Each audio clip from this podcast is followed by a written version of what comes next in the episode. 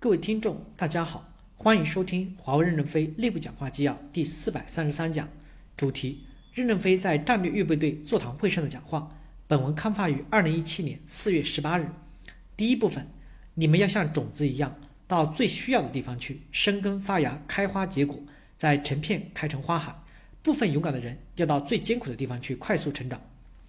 虽然目前战略预备队的训战规模还不大。但在我心目中，将来每年应该要训战一到两万人。我们抽出这么多时间，花费这么大的代价培养出种子，是希望呢，希望你们到全球各地去生根发芽、开花结果，推动变革进步。对于少数特别优秀的员工，还可以到最艰苦的国家去快速成长，除了提升技能，更能磨练意志。希望你们能实现这个目标。但是大江东去，浪淘沙，我们不能保证人人都能成为将军，人人都是英雄。六十年代的电影《大浪淘沙》讲述四个青年人走进黄埔军校，最后走向完全不同的人生道路。起点相同，人生不同。相信在座的各位会走出不同的领域，但是期望你们都能走向我们期望的目标，为未来做出较大的贡献。一，你们不管资格多老，经历多么丰富，如果这件事你不明白，就是新兵一个。以这种姿态投入训战，围绕目标创造性的开展工作。在训战过程中，最重要的是靠自己努力。最好的训战结合是在实践中，而不是在课堂上。实战无论何时何地都随时存在。如何自我培养？学学毛泽东、邓小平，他们可没有进过任何队。你们作为选出来的优秀分子，参加集中训练，要安心的接受赋能。华大不能过分的强调条件，黄埔军校只有两条绑腿，抗大只有一条小板凳，但他们是真正的世界名校，培养出大量的人才。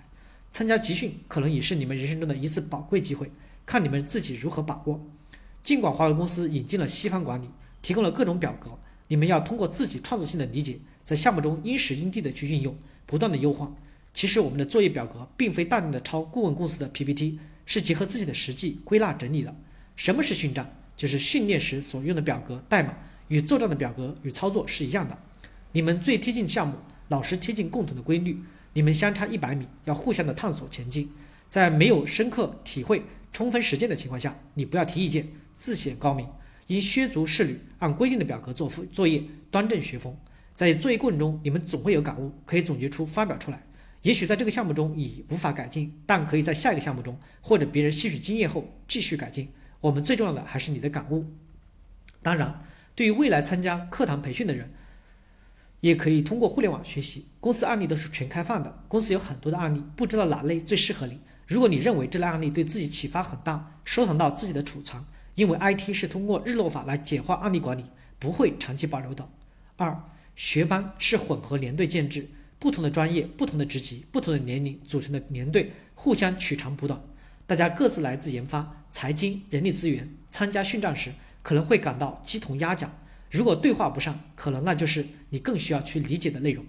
高中级干部需要跨流程、跨区域生成长，如果不具有全流程的知识结构，就当不好领袖。冲突文化其实是相互最好的教育。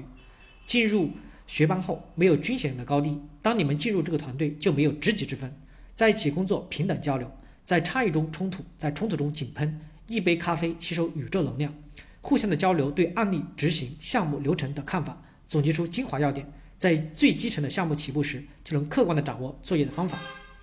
三，学会用科学的方法工作来管理项目，不是僵化的照搬流程。既然以贴近项目，无论项目大小，应该都是有作为的。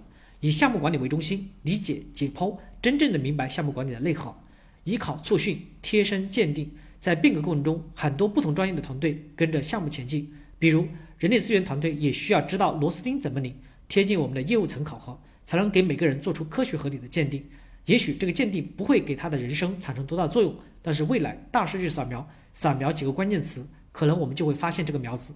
又如，在混合作战的团队，财经应充分发挥项目核算、项目精算、工程概算的引导作用，也要去感知合同的场景，要精通自己的业务，也要熟悉相关的业务。感谢大家的收听，敬请期待下一讲内容。